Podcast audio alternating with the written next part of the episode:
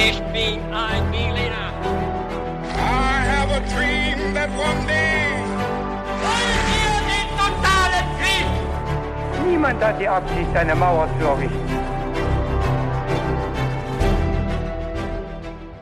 Hi und willkommen zurück zu einer neuen Folge bei His2Go und das wie immer mit mir, Viktor. Und mit mir, David. Und wir werden gleich in die Geschichte einsteigen.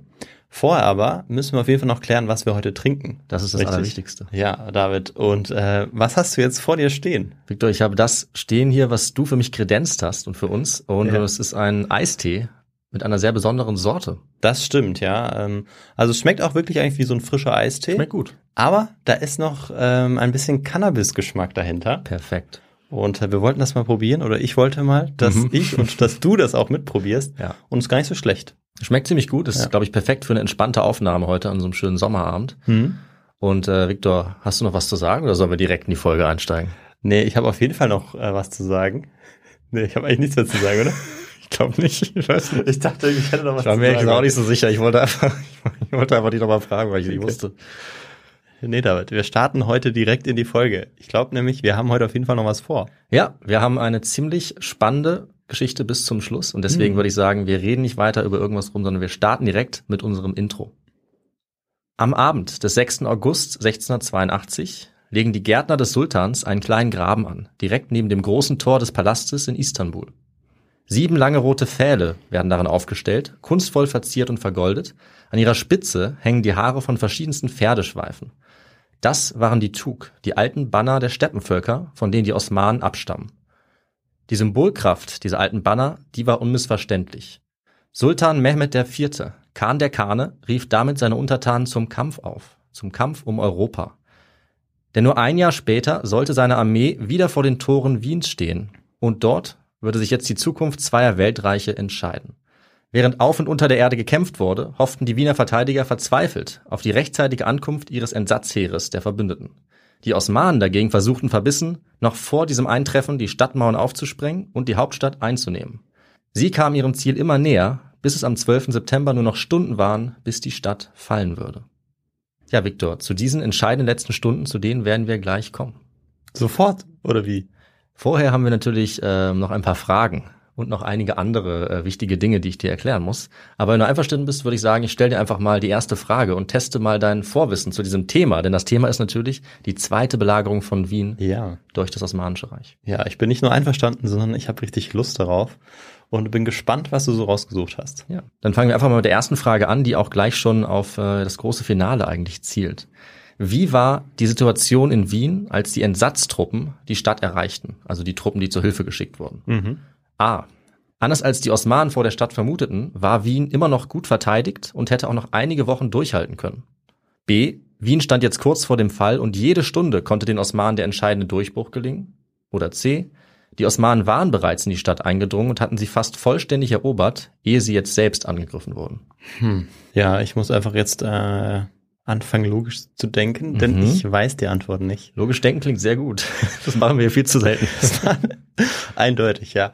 Und ähm, ich glaube, da nehme ich einfach mal die als Grundlage die das Intro, die Einleitung, Hm. in der es ja schon hieß, dass ähm, Wien da kurz davor war zu fallen. Ja. Und ähm, ich glaube, diese Antwort nehme ich, also dass sie kurz davor waren, die Wien zu erobern und dass es nur noch sich um Stunden handeln würde. Ich Okay. glaube, das war eine Antwortmöglichkeit. Das war Antwort B. ja. Ich weiß es aber nicht. Okay, vielleicht hast du ja da schon einen kleinen Hinweis rauslesen können. Ja. Vielleicht ist es aber doch ganz anders. Das werden wir natürlich noch herausfinden. Kommen wir zur zweiten Frage. Die passt auch ganz gut dazu. Wer war denn die Person, die die verbündeten Truppen angeführt hat, als sie mit ihrem vereinten Heer dann Wien erreichten? Vielleicht kennst du ja historisch die eine oder andere Persönlichkeit. War das A. König Jan III. Sobieski, B. Kaiser Leopold I., C. Herzog Karl V.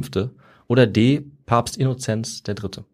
Also, Alles bekannte Namen. ja, alles ne? bekannte Namen. Ähm, wenn ich es noch richtig weiß, müsste es allerdings ein äh, polnischer König sein. Mhm. Okay. Ähm, und tatsächlich weiß ich den Namen nicht mehr hundertprozentig, aber ich finde, der erste Name, der klang auf jeden Fall am polnischsten. Du würdest sagen, also Jan Sobieski ist ein polnischer Name. Ja, also würde ich schon sagen, ja. Okay, alles klar. Und deshalb nehme ich die, die Antwort, ja. Du liegst richtig, das ist ein polnischer Name. Aber ist es auch der Oberbefehlshaber? Das werden wir dann schauen. Ich komme jetzt noch zur dritten Frage. Wie endet denn der Krieg für den osmanischen Oberbefehlshaber Kara Mustafa? A. Er wurde nach der Niederlage hingerichtet und man brachte dem Sultan seinen Kopf auf einem Silbertablett. B. Er wurde trotz der Niederlage großzügig entlohnt, musste allerdings seine Ämter niederlegen, da er für den Sultan insgesamt zu mächtig war. Oder C. Er wurde vom Sultan mit dem Lehen der Stadt Ofen belohnt und verbrachte dort noch seinen Lebensabend. Hm. Also C würde ich auf jeden Fall ausschließen. Okay. Und ähm, auch deshalb, weil ich glaube, dass er, man darf es natürlich auch nicht mit der ersten Belagerung verwechseln, Hm, da gibt's Parallelen. ja, äh, dass er aber hingerichtet wurde. Mhm. Ähm, genau. Das war ja eine Antwortmöglichkeit, richtig? Das Also- wäre Antwortmöglichkeit A gewesen. Ja, und dann wurde sein Kopf aber auf dem Silbertablett auch noch serviert. dann, laut dieser Antwortmöglichkeit, wurde dem Sultan auch sein Okay. Kopf gebracht. Mhm. Das finde ich sehr speziell, aber Hm. ich wähle trotzdem diese Antwort. Okay, super. Ähm, wir erinnern uns, in der ersten Belagerung ähm, wurden die Truppen ja belohnt und da geschah dem Großvisier nichts. Ah, so war das, ja. Aber wie ist es in der zweiten Belagerung? Das werden wir uns jetzt in der Folge anschauen. Und dafür starten wir mal. Wir begeben uns jetzt ins 17. Jahrhundert, mitten in den Machtkampf zweier Imperien. Man könnte auch sagen zweier Welten, wenn man das ein bisschen größer noch aufbauschen möchte, was ich natürlich ganz gerne tue. Also auf jeden Fall im 17. Jahrhundert war das Osmanische Reich eine asiatische und eine europäische Großmacht. Ein Imperium, wie es nur wenige andere gab auf der Welt in dieser Größe zu dieser Zeit. Die Osmanen kontrollierten den östlichen Mittelmeerraum bis nach Tunesien in Afrika, zum Persischen Golf im Osten, auch zur Krim im Norden und im Westen eben bis kurz vor Wien. Für viele Nationen im Westen waren die Osmanen der große Feind der ganzen Christenheit, schon seit Jahrhunderten. Für viele andere waren sie ein innovatives, blühendes und starkes Reich, wie die Geschichte des Islam oder die der Türken es bisher eigentlich noch nie gesehen hatte.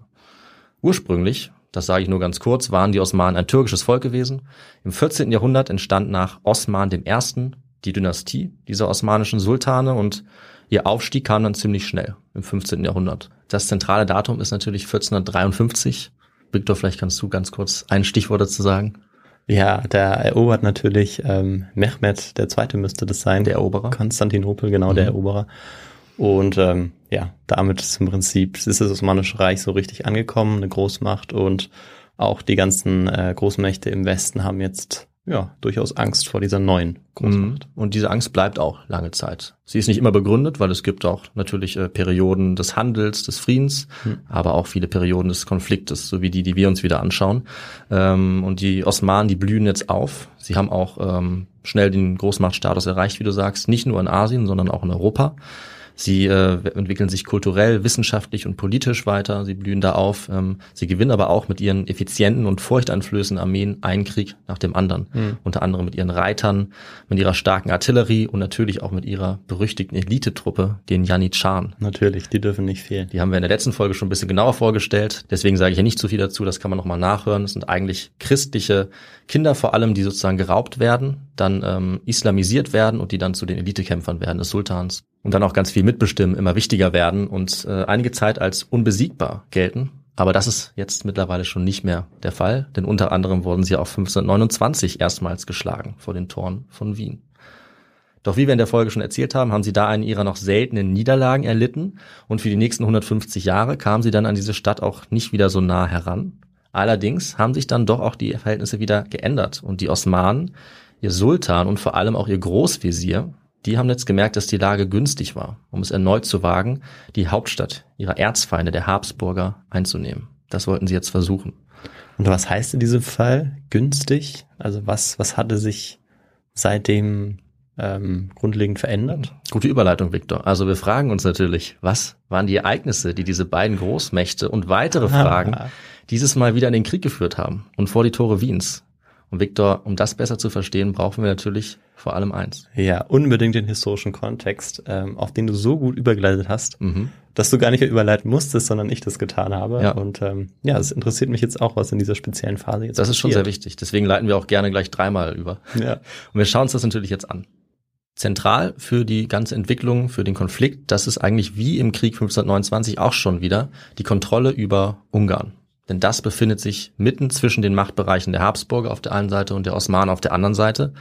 Also Krieg wurde hier häufig geführt und auch erbittert mit wechselnden Erfolgen und Misserfolgen. Also es ging hin und her in diesen 150 Jahren, auch davor schon. Also Ungarn war eigentlich der Zankapfel für ganz lange Zeit. Und 1529 war schon ein harter Rückschlag für die Osmanen gewesen, aber sie hatten auch zahlreiche Erfolge erzielt, kein Zweifel. Und kurz vor den Ereignissen unserer Geschichte, im Jahr 1663, da hat es den letzten Krieg gegeben zwischen Osmanen und Habsburgern. Und die Habsburger konnten eigentlich die wichtigste Schlacht gewinnen, aber der Kaiser Leopold I. wollte trotzdem einen schnellen Frieden und den hat er auch bekommen. Dafür allerdings hat Österreich einige Gebiete abgegeben und das Osmanische Reich hat dadurch mit diesem Frieden von Eisenburg 1664 sogar die größte Ausdehnung nach Westen erreicht. Also es lief für sie eigentlich gut, obwohl sie militärisch verloren hatten. Und damit hatten jetzt der Kaiser und der Sultan Mehmed IV. den Status quo in Ungarn eigentlich erstmal geregelt und waren damit auch ganz zufrieden.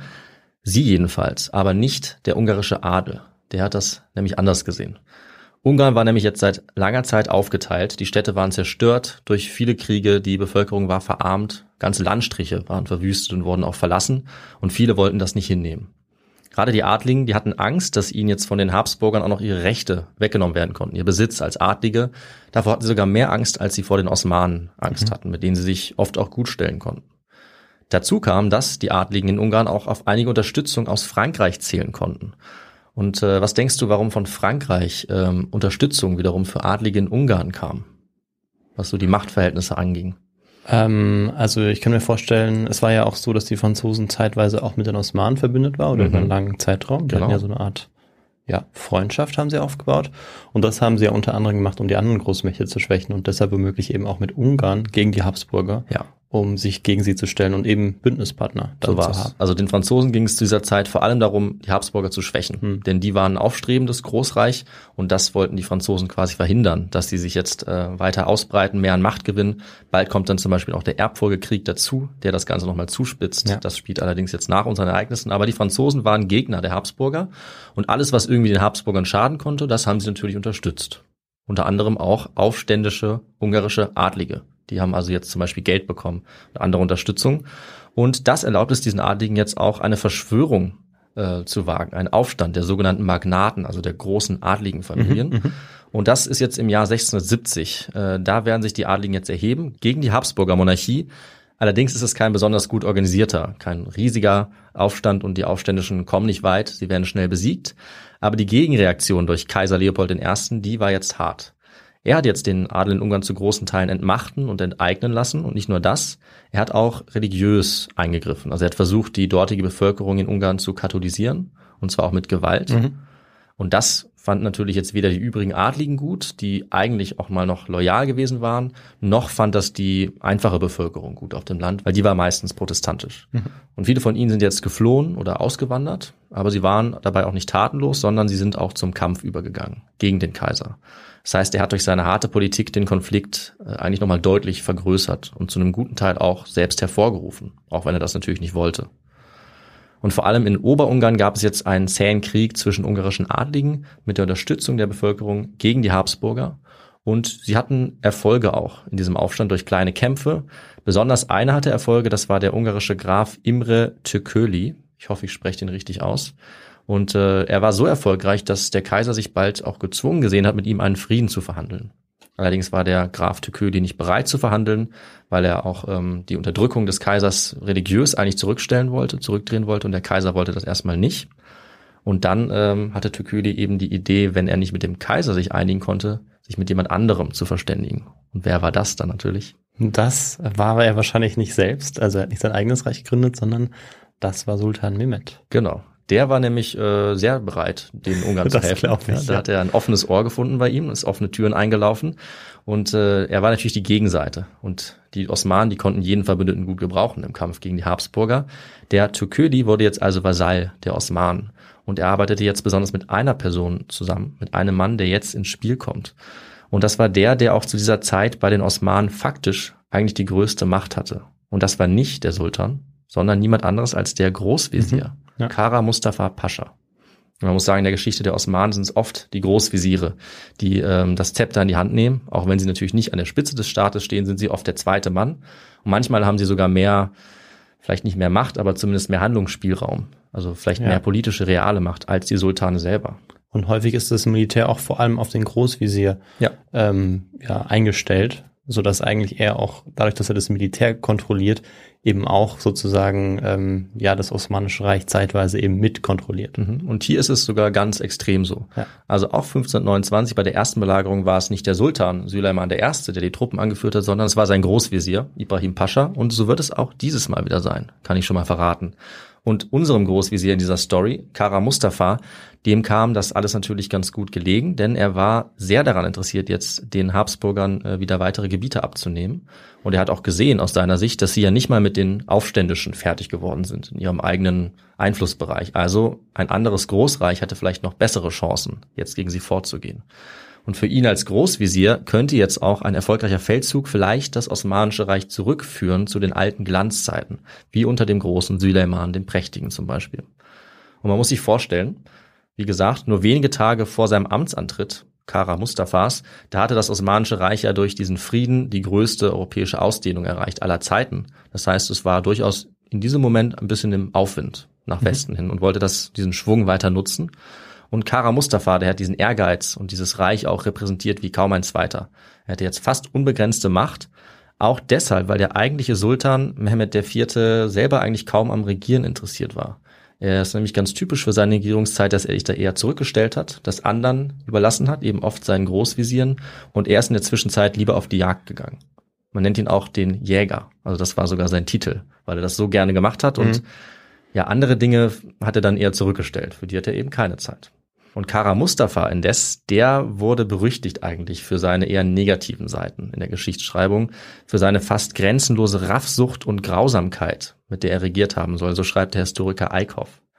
Kara Mustafa war also zweifellos eigentlich machtgierig und er wollte Erfolge. Er hatte bisher nämlich keinen großen Ruhm gewonnen im Krieg. Hm. Sein letzter Kampf, das war gegen Russland gewesen, da war er nicht besonders erfolgreich und das sollte sich jetzt ändern, seiner Meinung nach. Das heißt, es ging also im Kern um einen Machtgewinn für sein Reich, für die Osmanen und natürlich auch für ihn selbst. Dieser Krieg war also ein politischer Konflikt zwischen Großmächten. Von Beginn an nicht etwa jetzt ein Kampf zwischen Christen und Muslimen, obwohl das die Leute damals vielleicht dann so gesehen haben, aber aus heutiger Zeit historisch betrachtet eher nicht. Das sollte mhm. man noch dazu sagen. Und die Machtfantasien von Kara Mustafa, die werden wohl durchaus stimmen. Sie können auch übertrieben sein.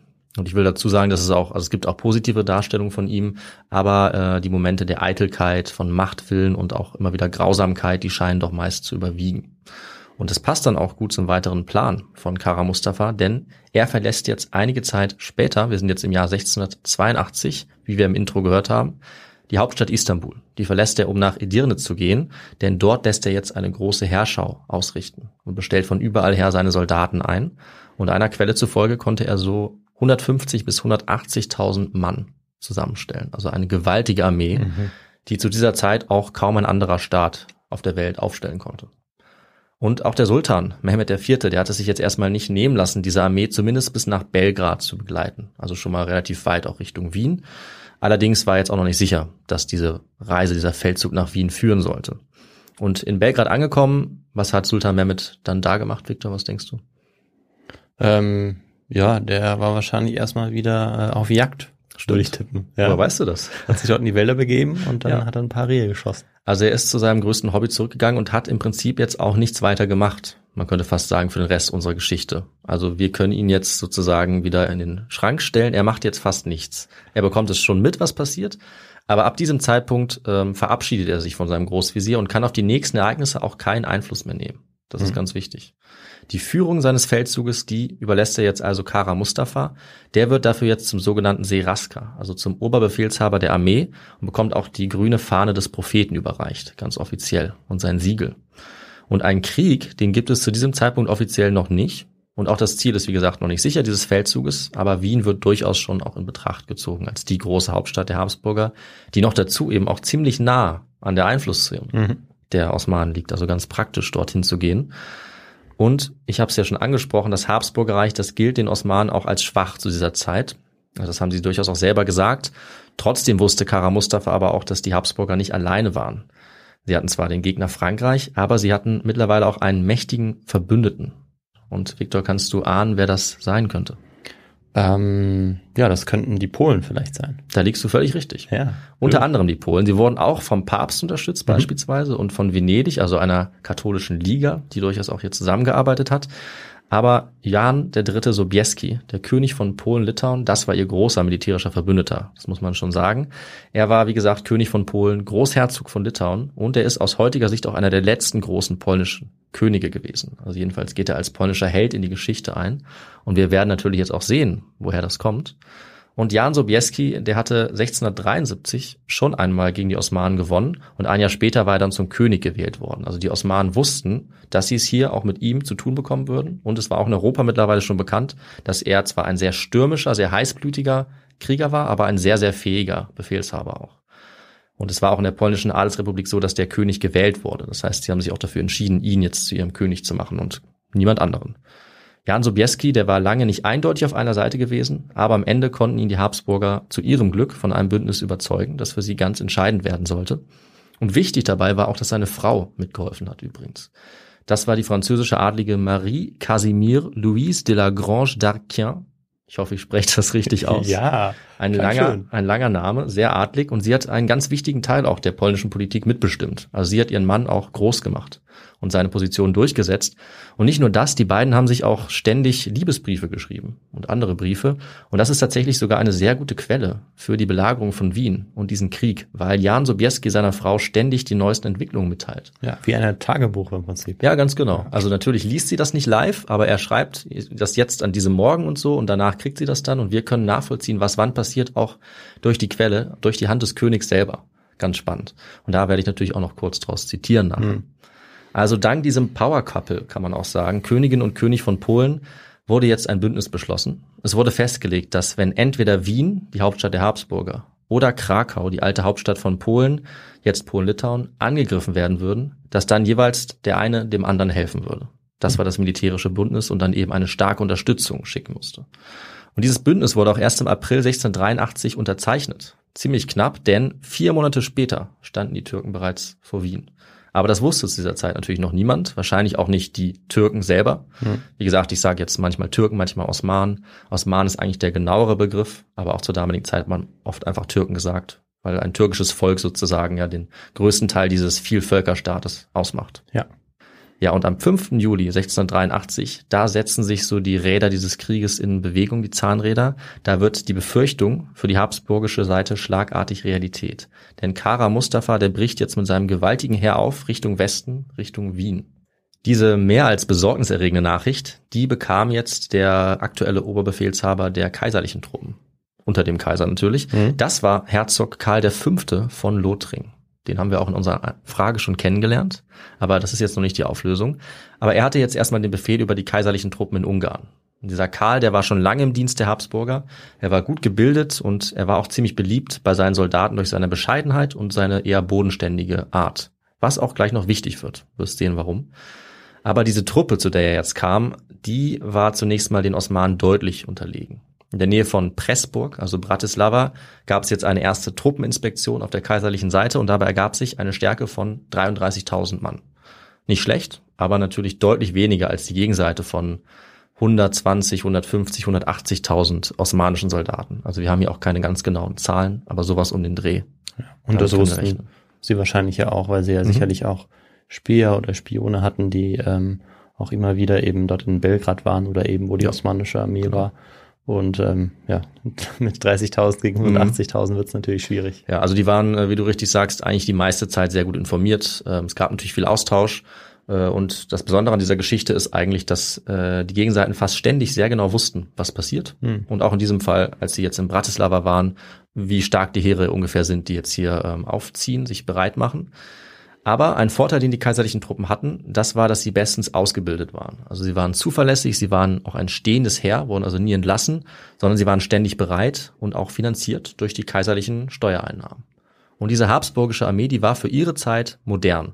Also sie war besser aufgestellt als noch in vorigen Jahrhunderten. Sie konnte effizienter, organisierter kämpfen das Wort modern ist insgesamt immer ein bisschen schwierig, aber in diesem Fall mhm. auf die Armee bezogen können wir schon sagen, dass das habsburgische Heer im Vergleich ein gutes Stück moderner war als das osmanische. Die Osmanen hatten nämlich länger sich eigentlich vehement gegen den Wandel in der Kriegsführung im militärischen Bereich gesträubt. Sie wollten ihre Armee nicht modernisieren. Das lag auch an den Janitscharen, die auch ihre äh, strategische, ihre politische Macht und ihre militärische Funktion nicht abgeben wollten, weil mhm. sie dies schon so lange hatten. Das war allerdings oft ein Fehler, denn sie sind jetzt auf einer Armee neuen Typs getroffen. Mit neuen Waffen, neuen Aufstellungen, neuen Truppentypen. Das ging unter anderem jetzt durch kleinere Bataillone, durch gute Disziplin, mhm. auch gute Bewaffnung. Es gab jetzt neben langen Piken auch eine große Menge an Feuerwaffen, also Arkebusen, bald auch Musketen. Dazu mhm. kam eine leichte und eine schwere Reiterei. Die war eher zur Aufklärung da, beziehungsweise mal zum Schockangriff und zur Verfolgung, nicht mehr wie im Mittelalter als Kern der Armee. Aber es gab durchaus auch noch Reiterarmeen und Kavallerie in Europa, die ja vielleicht fast noch ein bisschen rückständig darauf gesetzt hat, doch auch mit geballter Macht anzugreifen, mhm. die besonders schwer gerüstet war, mit ihren Lanzen, mit schwerer Rüstung. Und dafür war besonders die polnische Kavallerie bekannt. Und die sollte jetzt auch Jan Sobieski bald beisteuern. Das waren die berühmten polnischen Husaren. Mhm. Die waren respektiert und auch gefürchtet. Und von denen werden wir auch noch mal was hören. Die grundsätzliche Strategie der Habsburger war es aber gar nicht, auf offenem Feld zu kämpfen, wo die Osmanen ähm, vielleicht mittlerweile nicht mehr so effizient waren, aber eine riesige Armee hatten. Sie haben stattdessen meistens versucht, mit starken Festungen den Feind abzuwehren. Und je mehr Festungen sie halten konnten, desto langsamer wurde auch der osmanische Vormarsch. Und der Befehlshaber Karl von Lothringen, der hat auch zunächst versucht, sich in der Festung Raab zu verschanzen. Das ist schon relativ nah an Wien dran. Und nachdem das osmanische Heer auf dem Weg dorthin war, also eine sehr wichtige Festung, hat allerdings Kara Mustafa jetzt gar nicht äh, die Idee gehabt, diese Festung anzugreifen. Also er hat sich das überlegt und seine Berater haben ihm das auch klar empfohlen. Aber er wusste, wenn er nur vier Tagesmärsche weiterzieht, dann ist er bereits vor den Toren Wiens und er konnte wohl nicht widerstehen, diese wichtige Festung jetzt dort zu lassen und einfach seine gesamte Armee zu nehmen, sich sozusagen damit nicht aufzuhalten, so schnell wie möglich nach Wien vorzustoßen. Vielleicht auch bevor seine Gegner sich wirklich gut organisieren können. Ja. Das war wahrscheinlich seine Idee. Also als er dann aufgebrochen ist, auch in Belgrad, da war eigentlich schon ganz klar das Ziel dann auch Wien zu erreichen oder hat er sich das unterwegs dann überlegt oder, oder wissen bisschen, wir das? Wann wir wissen genau? es nicht so genau. Aber man sagt wohl, dass diese Entscheidung erst dann gefallen ist, als er jetzt bei dieser Festung Raab war, ah, die schon kurz vor Wien ist. Okay. Und viele hätten auch gesagt, er hätte erstmal diese Festung einnehmen sollen, um dann besser voranschreiten zu können. Andere sagen aber auch, dass es schlau war, direkt nach Wien zu gehen, weil er dann sein gesamtes Heer dort mhm. einsetzen konnte. Ja, aber ich finde es einfach nur überraschend, dass man im Prinzip die große Stadt, die Hauptstadt mhm. äh, der Habsburger, dass man das im Prinzip sich vier Tage vorher überlegt. Ja. Jetzt, jetzt wäre der ja. richtige Moment gekommen. Ähm, ja, spannend. Also ja. vielleicht hat er das auch so ein bisschen im Hinterkopf gehabt, das hattest du ja auch schon angesprochen. Mhm. Aber der Plan, der reift also erst ja. jetzt so. Also es ist oftmals äh, wichtig, sich äh, das nicht aus der heutigen Sicht, aus dem, was wir wissen, zu überlegen, mhm. sondern wirklich zu denken, was haben die damals für Handlungsspielräume gehabt? Und da ja. war das nicht unbedingt so klar. Mhm. Aber natürlich gab es schon das Bild von Wien als Hauptstadt des ja. Feindes. Also dass das ein gutes Ziel wäre, das war natürlich schon klar. Wir wissen aber nicht genau, wann er sich dafür entschieden hat. Aber er hatte nun mal eine riesige Armee und dann konnte man so eine Stadt auch angreifen. Und mit 90.000 Mann ungefähr hat er das dann auch getan. Er hat 20.000 vielleicht etwas mehr zurückgelassen, um diese Festung Raab abzuriegeln, damit also die Garnison ihm nicht folgen kann. Im besten Fall. Und damit hat er jetzt frisch verproviantiert, schönes Wort, am 11. Juli äh, ohne Probleme die Reichsgrenze passiert und war dann quasi ja, wie gesagt, direkt schon vor Wien. Also war schon ganz nah. Und viele Aspekte, die liefen jetzt eigentlich ganz ähnlich ab wie auch schon 1529. Also auch 150 Jahre später kamen jetzt erstmal die Reiterscharen, äh, die Tataren äh, der Osmanen als erstes an die Stadt ran, an das Gebiet davor. Und die Menschen in den Wiener Vorstädten wurden jetzt angegriffen, wurden zum Teil brutal ermordet, mussten fliehen oder konnten fliehen, oft auch nicht. Sie mussten auf jeden Fall um ihr Leben fürchten. Es ging jetzt tausende tatarische Reiter auf diese Gegend nieder und haben begonnen zu plündern, Feuer zu legen. Und schon am 13. Juli war Kara Mustafa dann nur noch wenige Kilometer von Wien entfernt und konnte auch schon die Gegend erkunden und sich überlegen, wo er sein Heer aufstellt. Es wurden die ersten Kanonen äh, installiert, die ersten Gräben angelegt und vor allem auch die riesige Zeltstadt. Das war ganz typisch osmanisch, dass sie nicht nur ein einfaches Lager angelegt haben, sondern ja fast eine Stadt, kann man sagen, mit mhm. prunkvollen Zelten, sogar mit einem eigenen Garten, wo jetzt Kara Mustafa ja förmlich residiert hat. Wer jetzt bis dahin von der Bevölkerung fliehen konnte, der ist so schnell wie möglich in die Stadt. Von dort konnten sie dann jetzt im Umland überall die Feuersäulen beobachten, die sich dort aufgetan haben und in der Stadt selber konnten sie dann auch nicht mehr weg. Damit waren jetzt 60.000 Menschen in Wien gefangen, also 60.000 Zivilistinnen und Zivilisten. Und wir müssen uns jetzt fragen, wie wurden diese Menschen verteidigt? Soldaten hatten es jetzt nämlich ungefähr 11.000 in die Stadt geschafft. Mit dem Rest, der ungefähr 30.000, war der Befehlshaber Karl aus der Stadt noch raus Richtung von Krems, Krems an der Donau. Denn seine Idee war, und das war auch eine gute Idee, er musste unbedingt die Wege über die Donau sichern. Die sollten nicht in die Hände der Osmanen fallen. Warum, Viktor, war die Donau für ihn so wichtig in diesem Moment? Mm, Ja, weil von der Donau aus möglicherweise eben auch Verstärkung Mhm. ähm, hätte kommen können. Ja. Und ähm, ja, deshalb musste er sicherstellen, dass die Osmanen eben nicht dort auch weiter vorrücken können oder eben diese Gebiete absperren, ähm, verriegeln können. So Sozusagen. war's. Das war wirklich eine große Gefahr. Mhm. Und äh, die Osmanen haben das wahrscheinlich unterschätzt, denn sie han, haben ihn äh, nicht wirklich entscheidend daran gehindert. Also ihr ungarischer Verbündete, der Fürst, der hat das versucht, konnte das aber nicht und hatte auch nur ja wenige oder nicht genug Streiter. Ja, damit konnte Karl es schaffen, sich äh, hier festzusetzen und die Donau zu halten. Das heißt, wenn Verbündete kommen würden, hätten sie die Möglichkeit, relativ schnell dann nach Wien zu gelangen. Ganz entscheidend. Die Stadt war jetzt auch bald eingeschlossen, aber es gab ja das Militärbündnis mit Polen einerseits und andererseits auch mit vielen Fürsten und Städten des Heiligen Römischen Reiches, über das die Habsburger geherrscht haben. Die konnten und sollten jetzt eigentlich auch Verstärkung schicken. Wir können uns jetzt aber fragen, was ist eigentlich mit dem Anführer dieser ganzen Seite, mit dem Kaiser Leopold I.? Viktor, immerhin war Wien ja seine Hauptstadt. Also, Hm. wo war er jetzt wohl? Ähm, also ich glaube, er war vielleicht nicht jagen. Hm, ähm, das weil stimmt. Er, weil er, soweit ich weiß, nicht der Jäger heißt als, oder den Beinamen nicht, nicht hat. Aber ähm, wo er genau war, weiß ich gar nicht. Wahrscheinlich nicht in Wien. Richtig, er war nicht in Wien. Äh, Er hatte sich vorher schon in Sicherheit gebracht. Äh, Ach, er war sogar geflohen. Ja. Ah. So könnte man es auch sagen. Ja, ich glaube, so könnte man es ruhig sagen. Er ist abgehauen. Vielleicht hat er sich auch strategisch zurückgezogen, je nachdem, wie du es sehen willst. Auf jeden Fall ist er einige Tage, bevor die Osmanen da waren, nach Passau weitergegangen. In Sicherheit. Und als Befehlshaber der Stadt hat er jetzt einen gewissen Ernst Rüdiger von Starhemberg zurückgelassen, von dem wir auch noch hören werden. Ein sehr erfahrener Mann, der schon einige Kämpfe miterlebt hatte, also ein sehr verlässlicher, guter Verteidiger und Befehlshaber, kann man sagen. Aber dieser Starhemberg, der hat es nicht leicht, denn es waren, wie gesagt, nicht viele Verteidiger. Also es gab die Soldaten, die Stadtwache, dann noch bewaffnete Bürger und Studenten. Es waren insgesamt auch deutlich weniger und schwächere Truppen als bei der ersten Belagerung 1529. Also das kann man schon mal sagen. Dieses Mal hatten es die Verteidiger schwerer als noch vor 150 Jahren. Und sie waren ungefähr 1 zu 15 äh, übertroffen von der Macht der türkischen, der osmanischen Armee. Ja, also ganz, ja. ganz stark in Das- der Unterzahl. Das ist natürlich extrem. Und was jetzt natürlich wichtig wird, ist vor allem die Zeit, also der Faktor Zeit. Ja. Weil ähm, Sehr richtig. die Osmanen natürlich jetzt so schnell wie möglich Wien einnehmen müssen, damit ähm, es ihnen eben auch nicht zum Verhängnis wird, dass sie die Donau nicht ähm, Mhm. ja, da gesichert haben. Ja. Und ja, jetzt bin ich mal gespannt, wie es weitergeht. Da hast du so die, die spannendste, entscheidende Frage eigentlich schon äh, genannt. Die Zeit ist das eine Entscheidende und das andere, was die Zeit unterstützt und dabei hilft, mehr Zeit zu haben, das sind natürlich die Verteidigungsanlagen. Die waren auch ganz zentral. Ja.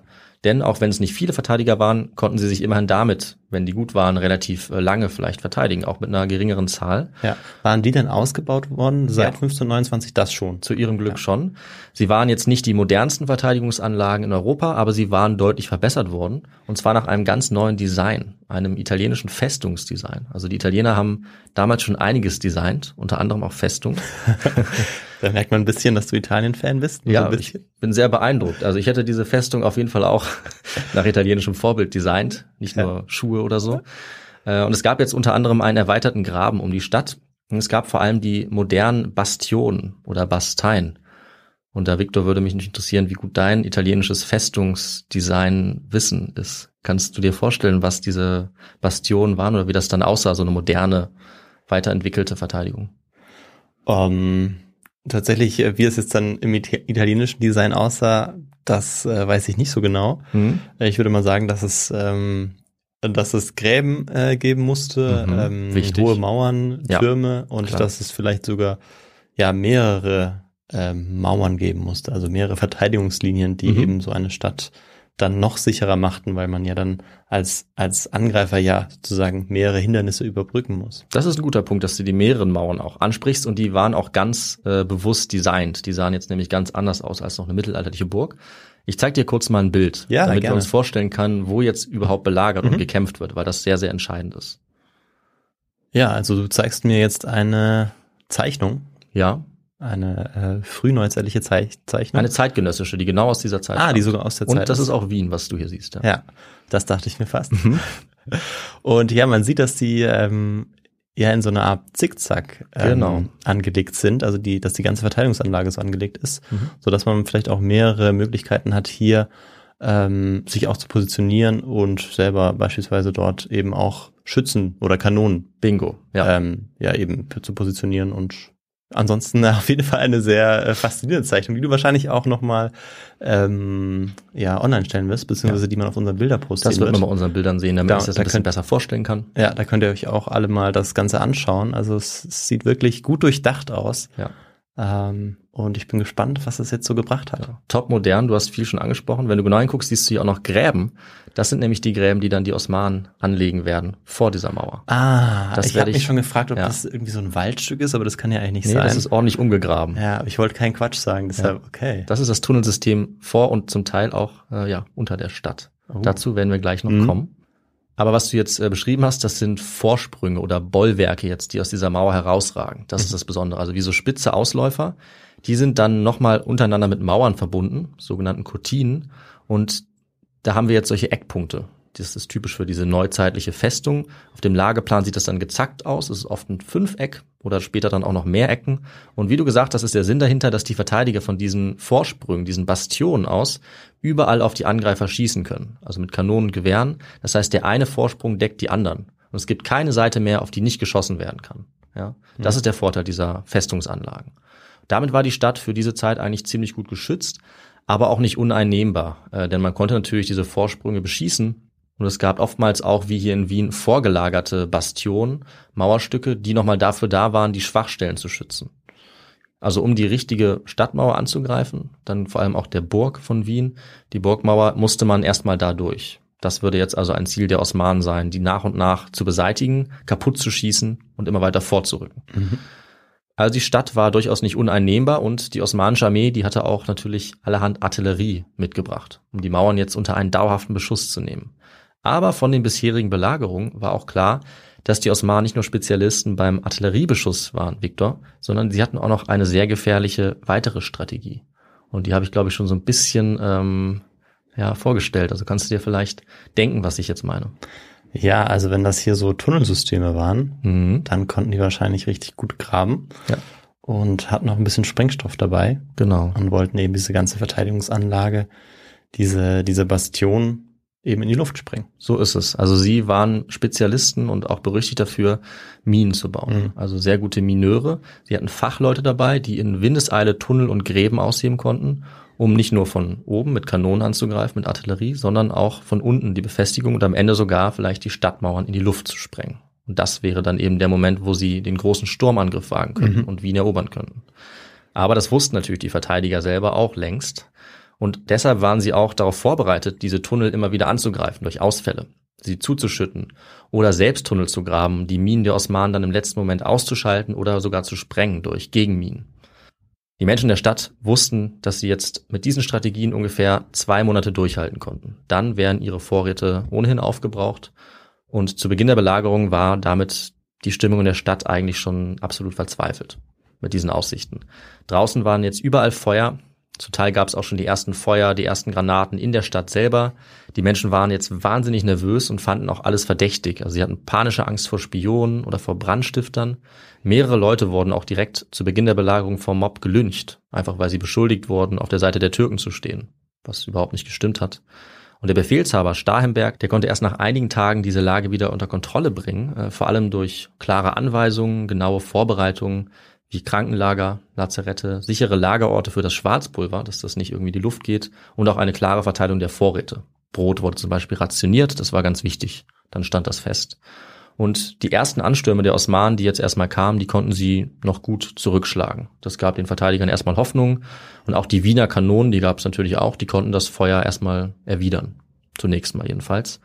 Trotzdem wussten auch alle jetzt, dass die Uhr tickt. Und die Hoffnung war jetzt ständig, dass neue Nachrichten von draußen kamen, dass sich ein Entsatzheer auf den Weg machen würde. Und wir haben es schon angesprochen, über die Entwicklung wussten alle super gut Bescheid. Das ist eigentlich sehr erstaunlich. Also die Osmanen konnten nie verhindern, dass ständig Informanten rein und raus kamen. Die sind zum Teil durch die Donau getaucht, haben sich bei Nacht rein und raus geschlichen. Es gab Überläufer. Ja, also es war äh, ganz wild und ziemlich einfach eigentlich Informationen zu äh, bekommen und rauszutragen bis zum letzten Tag tatsächlich. Hm. Die osmanischen Sturmtruppen, die haben jetzt aber natürlich damit begonnen, die Gräben auszuheben. Sie haben, wie wir eben gesehen haben auf dem Bild, ein ganzes Netzwerk angelegt von Laufgräben, von Schanzen, Batterien für die Artillerie. Und Tag für Tag haben sie jetzt begonnen, sich näher an die Stadtmauer heranzuarbeiten und dann auch den Stadtgraben zu erreichen, den großen Stadtgraben. Mit 300 Kanonen haben sie jetzt unablässig auf die Mauern geschossen, auf die Verteidiger. Zur gleichen Zeit springen wir jetzt nach Passau, denn dort wurden die Vorbereitungen getroffen, um die Verteidiger zu retten. Und Kaiser Leopold, der war jetzt dabei, seine Soldaten zu sammeln. Er war ja, wie gesagt, geflohen, aber er hatte seine Stadt nicht aufgegeben, sondern er war dabei jetzt zu verhandeln. Und das hat er ziemlich geschickt gemacht, das muss man ihm zugute halten. Er bekam jetzt Soldaten unter anderem aus Sachsen, Franken, Bayern und Salzburg. Auch der Papst äh, hat deutlich mitgeholfen, einmal durch Diplomatie, durch Verhandlungen und natürlich auch durch Geld. Auch der österreichische Klerus hat mitgeholfen, Venedig und andere mhm. haben auch noch was beigesteuert. Denn es ging aus ihrer Sicht immerhin um die Verteidigung des Abendlandes. Mhm. Also dieser Konflikt war schon auch sehr aufgeladen und sehr mächtig für die Zeitgenossen. Bitter war allerdings, dass die besonders wichtigen Truppen aus Brandenburg nicht dazugekommen sind, denn wer hatte natürlich sie daran gehindert? Es war wieder Frankreich. Ja, Frankreich hatte eine gute Zahlung an den Brandenburger Kurfürsten geleistet und der hat sich dann da bereit erklärt, einfach zu Hause zu bleiben. Das war hart für die Habsburger, weil die Brandenburger sehr stark waren, militärisch. Aber es gab einen, der hat sich nicht überreden lassen von Frankreich. Und das war der polnisch-litauische König Jan Sobieski. Wahrscheinlich auch deswegen, weil er seine eigene Sicherheit auch beachtet hat. Also Polen war durchaus ziemlich nah jetzt an dem Machtgebiet des Osmanischen Reiches und er wollte auch wohl nicht, dass Habsburg fällt, dass Wien fällt und dann vielleicht Polen das ja. nächste Ziel wird. Hm. Ja, das war sicherlich auch seine Motivation. Er brach allerdings jetzt erst im August von Krakau aus auf, also als die Belagerung schon einige Zeit angedauert hatte. Und er kam jetzt auch nur mit der Hälfte der versprochenen 40.000 Soldaten. Aber immerhin 20.000, denn er ist schnell aufgebrochen. Er wollte keine Zeit verlieren. Und Zeit war, wie wir schon gesagt haben, mittlerweile der mit Abstand wichtigste Faktor, denn viel davon hatten die Wiener Verteidiger jetzt nicht mehr. Die Osmanen graben sich jetzt weiter vor. Sie verschanzen sich gut im Stadtgraben und Starhemberg muss bereits Leute von der ersten Bastei, der Löbelbastei, vor der Mauer abziehen, weil die schon zu stark zerschossen ist. Das heißt, die Türken haben damit schon den ersten Teil der mehreren Anlagen der Stadtmauer überwunden im Prinzip. Mhm. Relativ schnell. Und auch die Minen, die wurden von den Osmanen sehr effektiv eingesetzt. Am 12. August können sie einen Teil dieser Vorbefestigung eines sogenannten Ravelins wegsprengen zwischen der Löbel und der Burgbastei. Damit sind sie schon relativ nah an der Burg von Wien dran und an der letzten Mauer, die sie überwinden können. Und direkt danach rücken auch die Janitscharen mit einem Sturmangriff auf die Mauer vor. Und die Verteidiger können sie nur mit äußerster Not zurückschlagen. Und die wow. Janitscharen führen äh, zahlreiche, Dutzende, ganz, ganz viele Sturmangriffe durch. Ja, und dann mit Leitern, oder wie muss man sich das vorstellen? Also es ist meistens so, dass sie entweder durch eine Mine oder durch Artillerie, aber fast öfter eigentlich durch Minen einen Teil der Mauer zerschießen, ah, irgendwie zum doch. Einbruch stimmen. Das ist dann eine Bresche und dort können sie angreifen. Genau, sie haben auch Leitern dabei, sie versuchen die Trümmer für sich zu nutzen. Also es wird dann wirklich ein chaotischer, wilder Sturmangriff. Und ja. die Verteidiger auf der anderen Seite versuchen, die Löcher sofort zu schließen, zum Teil mit Holzbefestigung. Ja. Das ist zumindest das, was über der Erde passiert. Gleichzeitig haben wir schon gesagt, ist unter der Erde das Ganze fast noch dramatischer. Das muss man auch dazu sagen. Also während alles über der Erde passiert, ist jeden Tag auch unter der Erde ganz Entscheidendes, was äh, vor sich geht. Die Leute können nichts sehen. Sie müssen in der Dunkelheit arbeiten sie haben äh, Wassertonnen aufgestellt. Das kannst du dir vorstellen wie bei Jurassic Park. Sie schauen auf die Wasseroberfläche und wenn sie Erschütterung sehen auf dieser Wasseroberfläche unter der Erde, wissen sie, dass die äh, Mineure der Türken die Tunnel ganz nah sind. Mhm. Und dadurch versuchen sie dann, die Tunnel zu treffen. Mhm. Ja. Und wenn zwei Tunnel aufeinandertreffen, beginnt der Kampf unter der Erde. Also die schießen aufeinander, die gehen da in den Nahkampf über, es werden Minen gesprengt, es werden die ganze Zeit äh, Dutzende Menschen auch begraben. Es entwickelt sich auch beispielsweise Grubengas, also man kann auch vergiftet werden. Ja, und das also alles ist, während es stockdunkel ist. Genau, man kann kaum etwas sehen, ständig äh, brechen Minen ein oder werden gesprengt. Man versucht äh, die Sprengung auch umzuleiten, beispielsweise der Türken, was auch immer wieder gelingt. Immer wieder kommt es aber auch zu Katastrophen. Teile der Mauer brechen ein oder auch diese Tunnel brechen ganz oft ein. Also es ist ein wahnsinnig blutiger Kampf von beiden Seiten. Also da werden keine Gefangenen gemacht, sondern es geht wirklich ums Äußerste. Mhm. Das alles tobt über und unter der Erde die ganze Zeit weiter. Und für die Verteidiger zählt auch jeder Mann natürlich, den sie verlieren, denn sie haben deutlich weniger. Also die ähm, Osmanen können immer wieder mit frischen Truppen angreifen, die Verteidiger eher nicht. Die haben ja wirklich nicht viele Leute. Und dazu kommt noch eine weitere Katastrophe eigentlich für die Verteidiger, denn jetzt bricht auch die Ruhe in der Stadt aus. Und wir erinnern uns, die Ruhr ist eine ziemlich heftige Infektion mit Durchfall, die sehr oft eigentlich unter Armeen äh, ausbricht in Kriegszeiten. Und dadurch wurden die Verteidiger jetzt nochmal zusätzlich geschwächt. Auch der Befehlshaber Starhemberg äh, ist an der Ruhe erkrankt, aber er hielt eisern durch und äh, er lässt sich ab jetzt mit einem Stuhl durch die Straßen und die Befestigungsanlagen tragen, um weiter trotzdem das beaufsichtigen zu können. Und dabei hat er ständig ein Eimer unter seinem Stuhl, oder? Den Teil hätte ich jetzt nicht erwähnt, aber realistisch gesehen ist das wahrscheinlich eine ziemlich beschissene Situation. Sagen wir es mal so. Okay. Aber auch das gehört natürlich äh, zur Story, zur Geschichte dazu. Das wollte ich eigentlich weglassen. Ja. Aber die Kämpfe, die äh, konzentrieren sich jetzt auf diesen Mauerteil, vor dem die Türken stehen, auf diesen Ravelin, dieses vorgelagerte Bollwerk. Und das ist mittlerweile stark beschädigt durch die Artillerie. Für die Osmanen war das der entscheidende Punkt. Also sie mussten den erobern oder dem Erdboden gleich machen. Dann konnten sie die Mauer dahinter direkt angreifen und darüber in die Stadt vordringen. Es wird jetzt eine Mine nach der anderen von ihnen gezündet, jedes Mal sozusagen noch ein weiteres Stück abgebrochen. Die Osmanen können sich auch in den Kratern mittlerweile verschanzen, die sich um die Mauer herum bilden um diese einzelnen Brückenpunkte. Und am 2. September ist es soweit. Es werden jetzt kurz zuvor nochmal sechs Minen gezündet und die Verteidiger können sich nicht mehr halten. Von diesem Ravelin ist fast nichts mehr übrig und beide Seiten wittern jetzt eigentlich förmlich, dass die entscheidenden letzten Tage gekommen sind. Denn mhm. lange können die Wiener das nicht mehr durchhalten. Sie haben jetzt noch ungefähr 4000 kampffähige Verteidiger in der Stadt. Das macht sich langsam Verzweiflung breit. Aber die Stimmung wird etwas dadurch gehoben, dass endlich ein Bote in die Stadt gelangt, mit der Nachricht, dass die Verbündeten jetzt unterwegs sind. Und das hat auch gestimmt. Am 31. August waren König Jan Sobieski und Herzog Karl zusammengetroffen und sie standen jetzt nur noch drei Tagesmärsche von Wien entfernt. Das Erstaunliche für sie war, das haben wir auch schon angesprochen, dass sie kaum daran gehindert wurden, so nah an Wien heranzukommen. Denn Kara Mustafa, der hatte nur eine kleine Truppe geschickt, die sie ohne Probleme besiegen konnten und jetzt waren die verbündeten Truppen vereint. Und für sie war es jetzt ganz entscheidend, dass sie sich auch gut koordinieren konnten und sich gut verstanden. Dass sie keine Konflikte untereinander haben, das war wirklich sehr wichtig. Es war gar nicht so einfach, auch wenn es darum ging, wer die Strategie entscheidet. Und natürlich die Frage, wer den Oberbefehl innehat. Über so ein riesiges, gemischtes Heer. Und wenn jetzt die eine Seite unzufrieden wäre, könnte es gut sein, dass sie vielleicht gar nicht mitmacht mhm. oder wieder abzieht. Das wäre nicht das erste Mal. Das hast du letztes Mal auch so ein bisschen erzählt. Ja. Das kann fatale Folgen haben. Ja. Das vor allem, letzte Folge dann auch. Genau. genau, vor allem wenn es eben darum geht, dass man ja erstmal noch wohin muss. Also es könnte natürlich eine Seite einfach sagen, wir machen nicht mehr mit, ja. wenn wir unzufrieden sind. Das muss ja. man wirklich in Betracht ziehen. Es ging ja um eine enorme Schlacht mit großen Risiken. Das heißt, das diplomatische Vorgehen war zentral. Und da hat Herzog Karl eine sehr gute Hand bewiesen. Denn er hat den Oberbefehl über das gemeinsame Heer Jan Sobieski gegeben dem polnischen König, der auch laut Vertrag das Recht darauf hatte und das wollte er sich nicht nehmen lassen. Victor, und damit hast du das natürlich auch richtig gewusst. Ja, Frage. also genau, ich wusste, dass äh, die Unterstützung aus Polen kommt, deshalb war es doch sehr naheliegend, dass mhm. er dieser Mann ist. Ich war mir mit dem Namen nicht mehr ganz sicher. Ja. Jetzt merke ich mir ihn. Ein sehr bekannter Name in der polnischen Geschichte. Ja. Ja.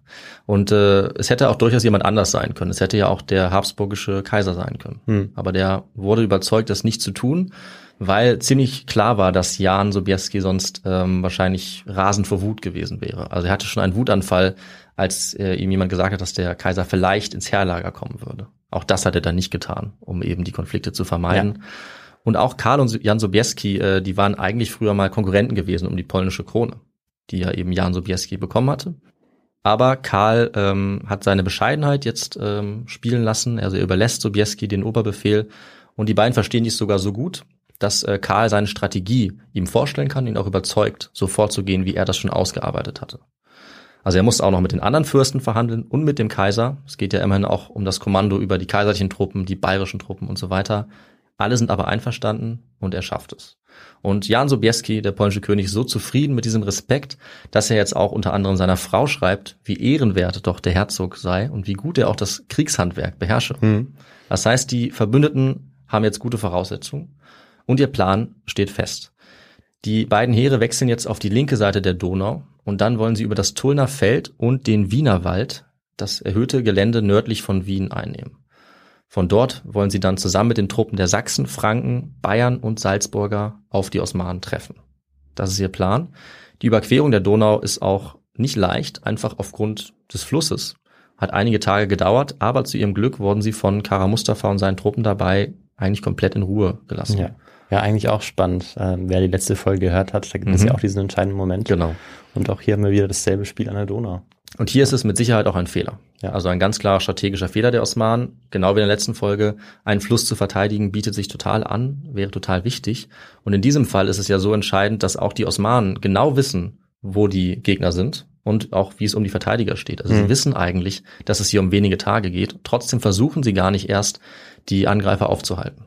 Warum? Schwer zu sagen, aber es ist auf jeden Fall ein klarer Fehler. Ja, und so können jetzt alle Truppen am 9. September vereint auf Wien zumarschieren. Insgesamt setzen sich damit jetzt circa 70.000 Soldaten in Bewegung. Die letzten Tagesmärsche Richtung Wien. Sie haben auch 170 Geschütze dabei. Zur Erinnerung, auf der osmanischen Seite sind es ja 300 Geschütze. Ansonsten wissen wir nicht genau, wie groß die osmanische Armee ist, aber wahrscheinlich äh, ungefähr genauso groß mittlerweile, weil sie schon einige verloren haben, einige 10.000 bei diesen Sturmangriffen. Vielleicht sind es auch etwas mehr, Mhm. aber wahrscheinlich nicht mehr als 100.000 so ungefähr. Und diese Stärke der Armeen ist aber ja auch nur dann wichtig, wenn die verbündeten Truppen noch rechtzeitig ankommen. Also wenn Wien lange genug durchhält. Das war jetzt alles, worum es ging, weil wenn die Osmanen Wien erobern würden, dann hätte das verbündete Heer eigentlich keine Chance. Dann könnten die äh, Osmanen Wien besetzen und von dort weiterkämpfen. Ja. Dann müssten die Verbündeten wahrscheinlich wieder abziehen. Also wie war jetzt mittlerweile die Lage in Wien? Denn jetzt waren einige Tage vergangen. Wir sind jetzt schon, wie gesagt, in der zweiten Septemberwoche.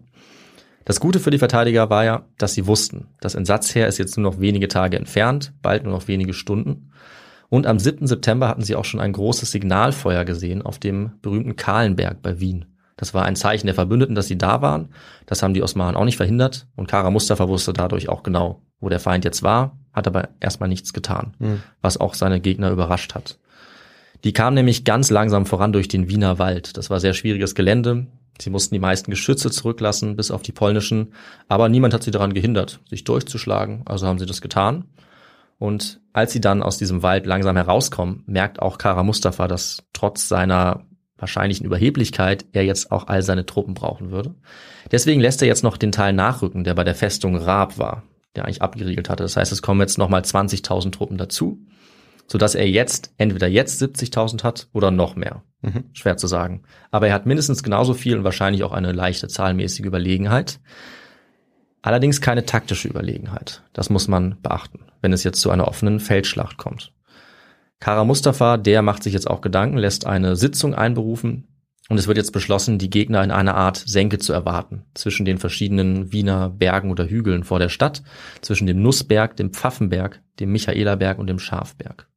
Aber was war jetzt die Entscheidung ähm, mit der Belagerung der Stadt, Viktor? Was denkst du? Was sollte damit passieren in der Zwischenzeit?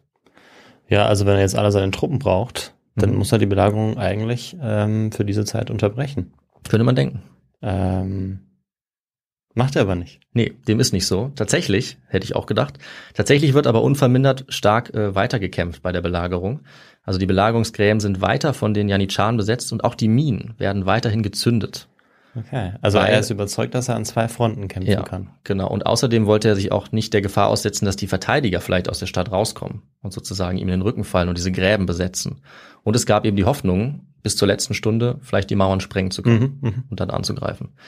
Und es war jetzt wirklich so weit, dass die Gräben bis an diese Mauer, bis an die Cortine gekommen waren. An dieser Burgbastei, der letzten, dem letzten Bollwerk waren schon große Schäden entstanden. Und mittlerweile konnte fast jede Mine den entscheidenden Schlag setzen und den letzten Angriff ermöglichen. Wir wissen sogar aus dem äh, berühmten Kriegstagebuch des äh, osmanischen Chronisten, dass die letzten Minen unter der Stadt gerade angelegt worden waren, aber dann nicht mehr gezündet werden. So viel kann ich schon mal verraten. Also wirklich, es, es handelt sich zum Teil vielleicht nur noch um Minuten, Hm. wo das noch hätte passieren können.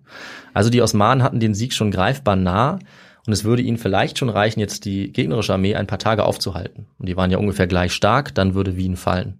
Ja. Also alles hing davon ab, ob Wien jetzt bis zur letzten Sekunde durchhalten konnte, ob die Verbündeten noch rechtzeitig angreifen konnten oder die Osmanen Mhm. sie irgendwie aufhalten konnten. Dafür hätte Kara Mustafa jetzt die entsprechenden Vorbereitungen treffen müssen, also das Schlachtfeld bestmöglich vorbereiten für die Verteidigung. Und auch gerade das ist hier wieder nicht passiert. Es lag aber auch daran, dass seine Soldaten erschöpft waren. Ja, das hatte ich mir gerade Mhm. auch gedacht. Ich meine, sie belagern ja jetzt schon Wochen. Äh, Wien haben hohe Verluste zu verzeichnen hohe, ja. und ähm, fragen sich vielleicht auch so langsam, was sie eigentlich jetzt so weit weg auch von ihrem Kerngebiet, was sie da eigentlich machen. Genau, genau so ist Ah. es. Also egal wie loyal sie sind und auch die Janitscharen waren durchaus nicht immer nur loyal. Also die Mhm. hatten auch ihre eigenen Interessen. Bei so einem Krieg ging es um einiges, zum Beispiel auch um Beute, natürlich auch um das eigene Überleben.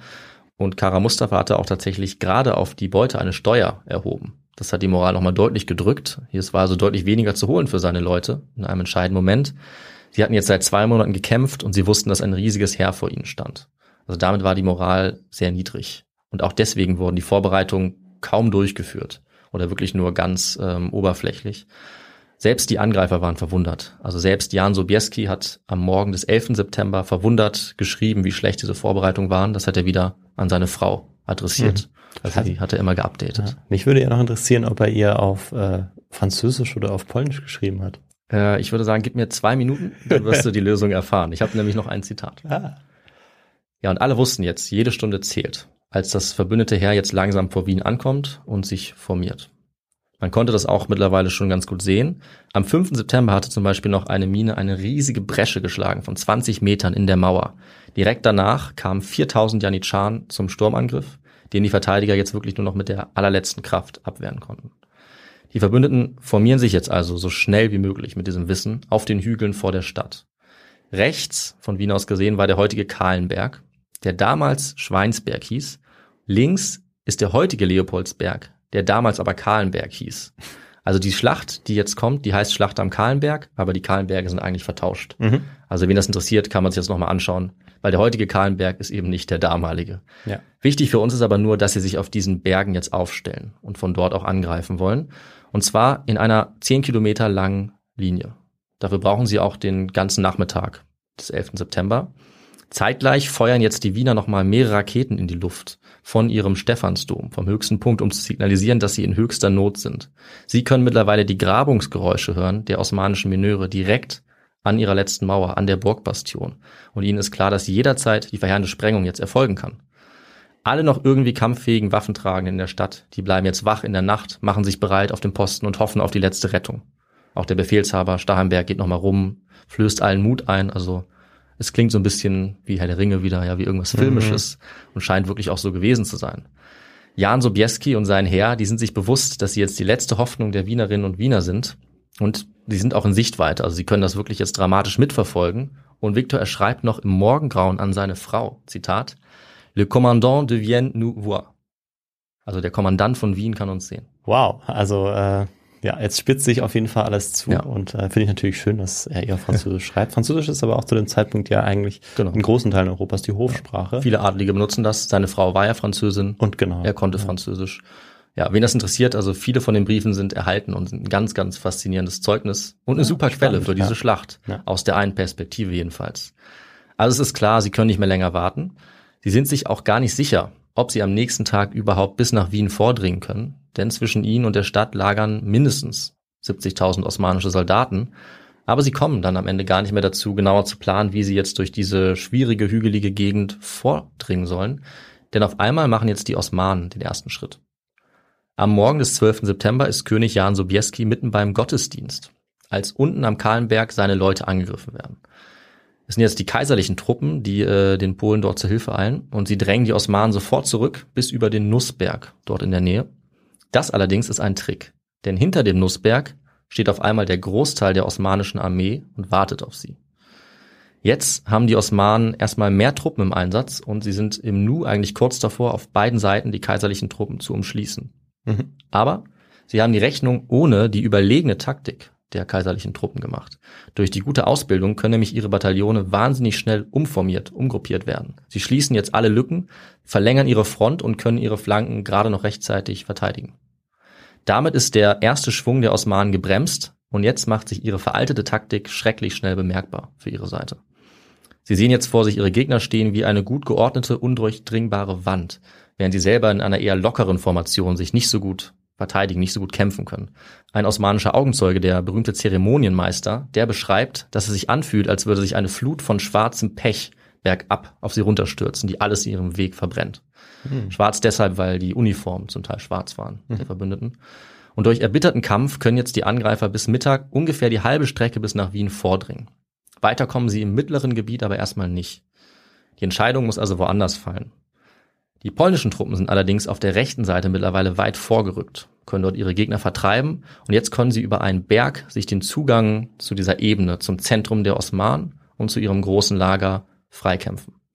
Karl mittlerweile, der ist auf der anderen Seite postiert, der stößt gleichzeitig zu und schwenkt dann nach rechts um, kommt also von der anderen Seite und greift auch da das türkische Zentrum an. Also auch hier haben wir wieder eine gute Zusammenarbeit. Ja.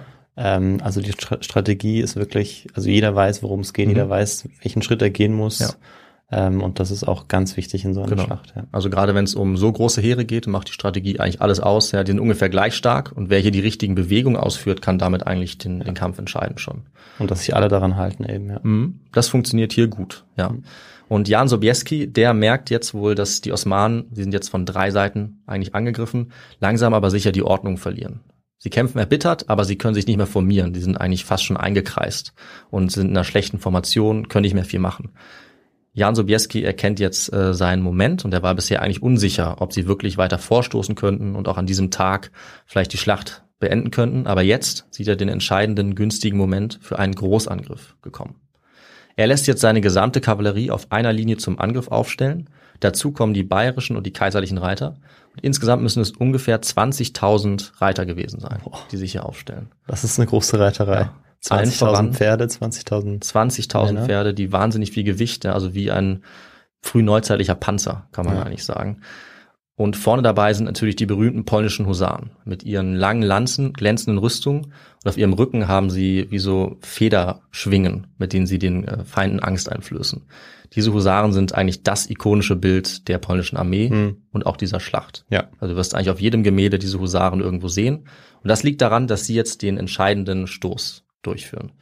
Es kommt jetzt also der Angriff von Sobieski persönlich angeführt und er trifft das Hauptlager der Osmanen. Und dieser Aufprall von 20.000 Reitern muss absolut gewaltig gewesen sein. Also fast schon ungewöhnlich effektiv für die damalige Zeit, wo es eigentlich solche direkten Kavallerieangriffe gar nicht mehr oft gab. Die Kavallerie hatte nicht mehr diese direkte Rolle wie ein Panzer, das gab es im Mittelalter. Mittlerweile war das eigentlich veraltet.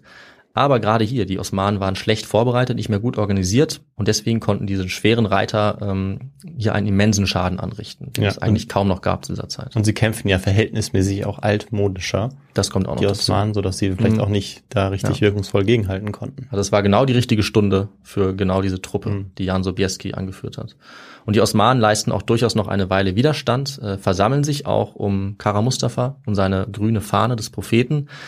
Der ist eben direkt auf dem Schlachtfeld, wie auch Jan Sobieski, aber sie halten es nicht lange durch. Also eine Kompanie nach der anderen beginnt sich jetzt aufzulösen und auch ihre Elitetruppe, auch die Janitscharen, ergreifen schließlich die Flucht. Diese Bewegung greift dann auf die ganze Armee über und sie fliehen vom Schlachtfeld. Kara Mustafa ist wohl einer der letzten, der flieht. Und gegen 6 Uhr abends haben die Verbündeten dann das gesamte Feld besetzt. Und gegen Abend werden auch die letzten Janitscharen aus den Gräbern vor der Stadt vertrieben. Kara Mustafa hat ihnen nämlich nicht mehr den Rückzugsbefehl rechtzeitig gegeben, weil alle so überstürzt geflohen waren. Deswegen starben da auch noch einige. Und man sieht auch jetzt eben noch, äh, dass die Minen sozusagen zur Sprengung bereit waren. Also jetzt ist endlich äh, die Wiener Bevölkerung erlöst. Sie äh, freuen sich, sie bekommen auch einen Satz her, sie strömen aus der Stadt heraus und sie sehen alle, dass es wirklich jetzt ähm, bis auf die letzte Stunde sich noch zugetragen hat, dass es darauf ankam. Hm. Und Victor, das ist auch noch eine Antwort auf unsere Frage gewesen. Vielleicht erinnerst du dich, das hast du richtig getippt, dass also wirklich äh, die Stadt kurz vor dem Fall Ja. stand. Ach so, ja. Und Stimmt. wenn die Osmanen vielleicht Stunden, aber auf jeden Fall Tage gehabt hätten, dann wären sie ziemlich sicher in Wien gewesen und hätten wahrscheinlich sehr schnell die Stadt erobert. Ja, ja, dafür scheint es ja äh, augenscheinliche Belege zu geben, die Ja. du ja auch schon genannt hast, Genau. vor allem mit den Minen. Mit den Minen und Ähm. mit der Beschreibung auch des ähm, Chronisten, der Osmanen, Ja. des Zeremonienmeisters, der hat das genau beschrieben. Sicherlich auch nicht ohne ja eine gewisse Traurigkeit, dass sie also kurz davor fahren, die äh, entscheidenden Minen zu zünden. Ja, ja, auf der einen Seite natürlich große Freude, auf der anderen Seite aber auch große Trauer. Ja. Und an welchem Tag ist das jetzt? Wir sind immer noch am 12. September. Das ist der 12. Also die entscheidende Schlacht ist der 12. September. An diesem einen Tag Hm. wird Wien gerettet, beziehungsweise aus der Sicht der Osmanen. Ja. Leider geht es verloren. Ja. Und die Osmanen müssen jetzt auch fast alles zurücklassen. Also sie haben bei ihrer Flucht noch die meisten Gefangenen getötet, die sie hatten, grausamerweise. Aber auch ihre Gegner sind nicht weniger gnadenlos. Also die christliche Seite verbrennt jetzt noch ungefähr 3000 gefangene Osmanen brutal auf dem Scheiterhaufen. Insgesamt hat Kara Mustafa jetzt an diesem einen Tag, dem 12. September, circa 20.000 Soldaten verloren. Nur an diesem Tag. Mehrere Zehntausende waren auch in den Wochen Mhm. davor schon gefallen. Bei den Verbündeten waren es im Vergleich nur wenige Tausend. Damit ist es wirklich ein vernichtender Sieg. Allerdings nicht unbedingt für die Wiener Verteidiger. Also für die sah es anders aus. Die haben ungefähr die Hälfte verloren. Wir wissen gar nicht, wie viele Tote es in der Bevölkerung waren, aber ungefähr die Hälfte der offiziellen Verteidiger durch den Kampf, aber dann auch noch viele eben durch die Ruhe, durch diese Epidemie, die da ausgebrochen ist. Mhm. Mhm. Aber so blutig und so knapp dieser Sieg jetzt war, es war wirklich ein entscheidender Sieg. Erstmals seit 300 Jahren war jetzt ein osmanisches Heer vollständig besiegt worden. Es war damit nicht weniger als eines der Schlüsselereignisse in der Geschichte Europas. So nennt es äh, der Historiker Jürgen Bremm. Manche nennen es auch den Sieg im Kampf um Europa. Soweit würde ich vielleicht nicht gehen, weil es jetzt natürlich nicht ganz Europa ist. Mhm. Aber auch für die damalige Welt ist es natürlich schon ein ganz zentrales Ereignis. Weil Vor allem für die damalige ja, Welt. große. Welten auch wirklich Ja. aufeinandertreffen und das Ganze auch hochstilisiert wird Ja. zum Kampf zweier Religionen, auch wenn das faktisch politisch nicht unbedingt so der Fall war. Ja. Aber das, was Jürgen Bremm sagt, ähm, in Kombination mit den folgenden Entwicklungen, das stimmt durchaus. Also es ist wirklich eine Zeitenwende, die wir hier haben. In Westeuropa ist die Begeisterung groß, beim Papst, in Venedig. In Frankreich ist sie weniger groß. Da sagen die Leute zwar, sie sind ganz froh über den glücklichen Ausgang, aber eigentlich sind sie eher etwas äh, ja, traurig, etwas pikiert. Und zwar noch mehr dann in der Folge. Denn die Habsburger, die geben jetzt auch noch nicht auf, die machen weiter. Und Kara Mustafa hatte jetzt eigentlich mit einem Großteil seiner Armee entkommen können, trotz allem. Und auch der Sultan war trotz der Niederlage noch nicht wahnsinnig enttäuscht von ihm. Aber das hat sich bald geändert. Denn Kara Mustafa konnte das Kriegsglück jetzt auch nicht mehr wenden, ganz im Gegenteil. Und obwohl es direkt nach Wien auch viele Streitereien gab unter den Verbündeten, konnten sie nachsetzen. Durch Ungarn und Mhm. die Osmanen weiter verfolgen. Und nicht lange danach gelang es ihnen dann auch das restliche Heer der Osmanen noch einmal entscheidend zu besiegen, bei Parkani, und dann auch die Stadt Gran zu erobern. Und mit diesen beiden Schlachten konnten sie die gesamte osmanische Armee jetzt aufreiben und fast alle töten. Das war also Wow. der entscheidende Abschluss dieser Belagerung. Ja. Und auch hier war die Belagerung eigentlich erst wirklich beendet, weil es gab lange Zeit noch die Angst, dass die Osmanen vielleicht nochmal umkehren, das irgendwie wenden können. Und selbst die siegreichen Truppen auf dem Feld waren sich erst gar nicht so sicher, ob sie vielleicht nochmal wiederkommen. Ja, also es war durchaus nicht gleich entschieden. Aber mit diesen letzten Siegen, damit begann jetzt sogar die Rückeroberung Ungarns. Und die konnte Kara Mustafa selbst auch nicht mehr verhindern. Er war vielleicht der Einzige, der das noch gekonnt hatte. Denn Viktor, seine Tage, die waren jetzt gezählt.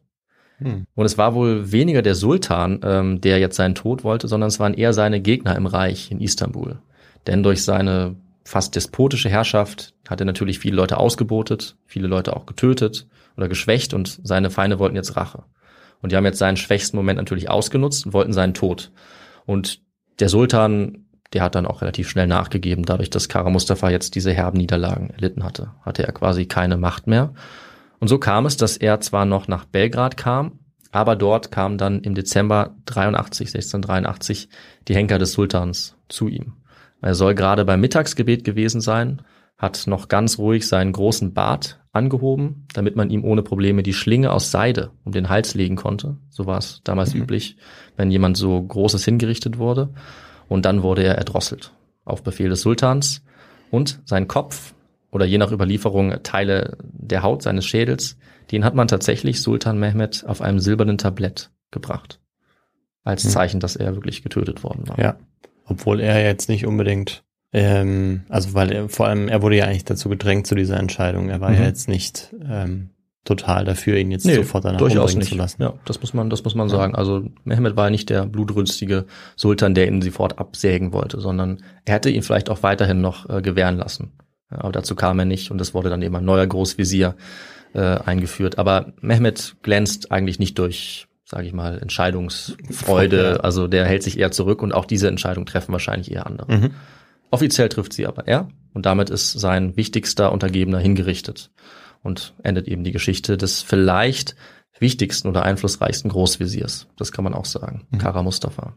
Und damit hast du auch eine Frage aufgelöst, oder? Damit haben wir unsere letzte Frage aufgelöst. Ja. Also er wird tatsächlich hingerichtet und vermutlich sein Kopf, also man weiß es nicht genau, oder Teile werden äh, dorthin geschickt. Ja. Ja. Und damit würde ich sagen, können wir jetzt eine Bilanz ziehen. Vielleicht auch noch mal kurz im Vergleich zur ersten Belagerung von Wien. Also die sind tatsächlich, wenn wir uns erinnern, sehr ähnlich abgelaufen, auch sehr ähnlich ausgegangen. Es wurde mit ähnlichen Mitteln gekämpft.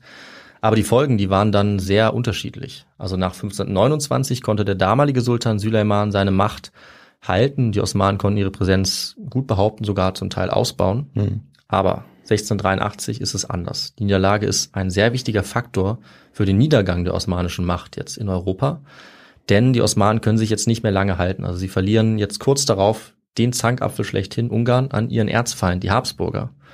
Und für die Habsburger ist die Belagerung von Wien und der restliche Verlauf des sogenannten Großen Türkischen Krieges, den sie jetzt gewinnen werden, für die ist es der Punkt, wo sie eigentlich endgültig zu einer Großmacht werden, also zu einem Imperium in Europa. Mhm. Das heißt, für sie ist dieser Sieg auch eine ganz wichtige Epochenschwelle zur Großmachtzeit, zur imperialen Zeit der Habsburger Monarchie. Für die Polen mit ihrem Held Jan Sobieski, für die geht das Ganze nicht ganz so glücklich weiter. Also sie können aus diesem Sieg am Ende eigentlich eher weniger Kapital schlagen. Und im folgenden Jahrhundert, im 18. Jahrhundert, äh, verlieren sie immer stärker an Macht und am Ende verliert Polen sogar seine Selbstständigkeit. Hm. Für die Osmanen, für die ist allerdings auch Wien der Anfang eines stetigen Niedergangs ihres Imperiums, auch wenn er noch eine ganze Weile dauert, das muss man auch sagen, natürlich noch über 200 Jahre. Aber damit, Viktor, würde ich sagen, sind wir auch für uns am Ende der Folge angelangt und ich übergebe wieder an dich. Ja, vielen Dank, David, für die Folge äh, und dass du uns da durchgeführt hast durch ähm, diese Belagerung. Mhm. Und das war vor allem gegen Ende wirklich sehr spannend. Auch wenn man natürlich weiß, wie die Belagerung ausgeht, aber wie genau sich das abgespielt hat, wie knapp es wirklich war, Mhm. das vergisst man immer wieder, auch wenn man mal was darüber Ja, liest. Und jedes Mal, wenn man das hört, wenn man das spürt, wenn man das sieht, denkt man sich, ja, also es sind wirklich Millimeter, die entscheiden. Ja, und die Leute damals wussten das natürlich nicht. Das muss Ja. man denken. Die hatten keine Ahnung, wie dieser Tag ausgehen würde. Ja. Das wollte ich nochmal hervorheben. Das stimmt, ja. Ja, und wie du es gesagt hast, ist natürlich ein ganz entscheidender Moment ähm, für auch natürlich für für die Habsburger, aber vor allem auch für die Osmanen. Ähm, und die Janitscharen beispielsweise, die werden ja dann auch noch für ein, ja, ein großes Problem für die Osmanen, Mhm. denn ähm, die ja verselbstständigen sich so ein bisschen. Ja, genau. Die werden Ja, und- gerne mal einen neuen Sultan installieren. Genau. Und am Ende kostet sie das auch den Kopf. Genau. Und das wird irgendwann ein so großes Problem, dass das, Osmanisch, dass das Osmanische Reich auch daran zerbricht, unter anderem daran. Es Mhm. gibt natürlich, natürlich viele Gründe. Ja. Ähm, ja, und ähm, ganz nebenbei habe ich übrigens auch in der Folge ein ganz neues Wort gelernt. Was Ja. war das nochmal? Verproviantiert. Ja. Ja. Also ich würde zum Beispiel mir. sagen, äh, du solltest die nächste Folge verproviantiert antreten, weil du hast ja nichts gegessen vor der Aufnahme. Ja, das stimmt, ja. Den ja. Fehler sollte man natürlich nicht machen als Stratege. Ja, es hat sich irgendwie verzögert, dann Mhm. hatte ich noch Hunger und dachte ich, nee, jetzt die Folge erst und Ja. jetzt freue ich mich aber gleich auf äh, mein Dann Abendessen. kannst du dich verproviantieren. Ja, genau. Und ähm, ja, ich glaube, dann müssen wir vor allem noch mal klären, was du da für Literatur Mhm. ähm, ja, bereit hattest. Ähm, besonders spannend oder besonders gut geschrieben fand ich das Buch von Klaus-Jürgen Brem. Die Türken vor Wien, zwei Weltmächte im Ringen um Europa. Das habe ich auch schon für die andere Folge benutzt. Ähm, 1529, die Türken vor Wien. Und äh, hier fand ich das eigentlich so gut geschrieben, dass ich mich ziemlich nah auch an seine Mhm. Beschreibung gehalten habe. Also das Ja. fand ich super gemacht. Und die anderen Bücher, die ich gefunden habe, die sind ähm, entweder sehr alt oder sie sind etwas zerpflückter. Also ich finde, er bietet eigentlich so die beste Nacherzählung. Aber es ist natürlich wichtig, auch noch ein paar andere Bücher heranzuziehen. Das habe ich auch gemacht. Unter anderem gibt es äh, das Buch Enemy at the Gate, Habsburgs, Ottomans and the Battle for Europe von Andrew Wheatcroft oder von dem Historiker Eickhoff, Venedig, Wien und die Osmanen. Das sind auch noch wichtige Bücher. Ich habe auch noch einen kleinen Artikel von türkischen Wissenschaftlern über die Sichtweise der Osmanen. Das ist auch noch mal ganz spannend. Das habe ich auch ein bisschen mit reingenommen. Alles natürlich verlinkt unter unserer Folge. Ja, und Viktor, dann ähm, kann ich, glaube ich, am Ende noch mal an dich übergeben, oder? Auf jeden Fall, ja. Denn jetzt geht's darum, wie ähm, man auch in zehn Tagen noch eine Folge hören kann. Mhm. Denn das geht natürlich nur, wenn ihr uns unterstützt. Auf jeden Fall. Und das könnt ihr auf jeden Fall dann tun, wenn ihr uns einfach schreibt, Feedback gebt und sagt, was sollen wir ähm, ja genauso beibehalten, was sollen wir ändern. Und ähm, da könnt ihr uns schreiben an unsere E-Mail kontakt.histogo.de.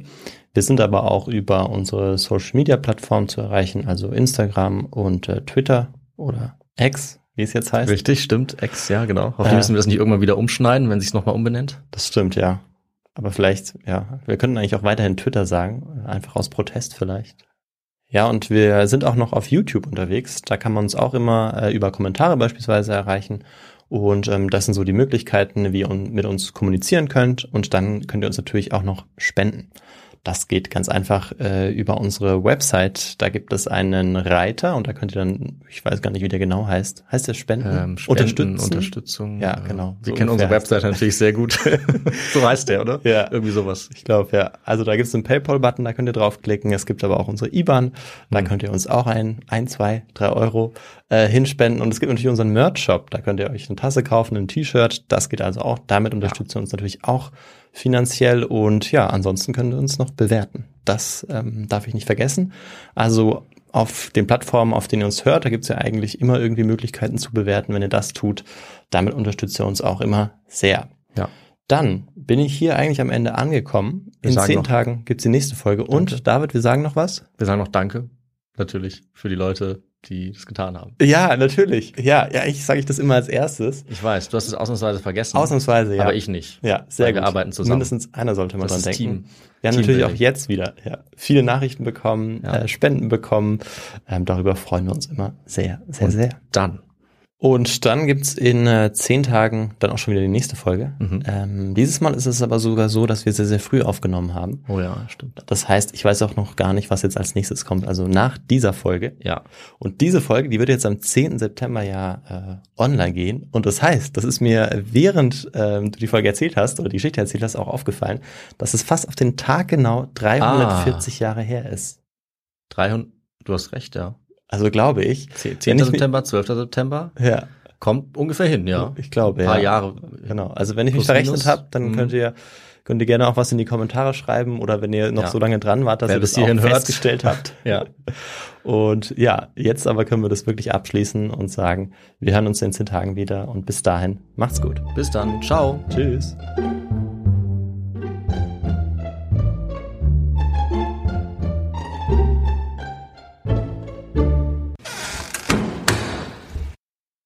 Das ging unter anderem jetzt durch kleinere Bataillone, durch gute Disziplin, Mhm. auch gute Bewaffnung. Es gab jetzt neben langen Typen ja gut, Die Geheimwaffe Der zwei war- Meter Riese. Die Geheimwaffe waren diese langen Typen. Too tired to clean your floors after playtime? Forgot to vacuum before your friends bring their little ones over? Let Eufy X10 Pro Omni help.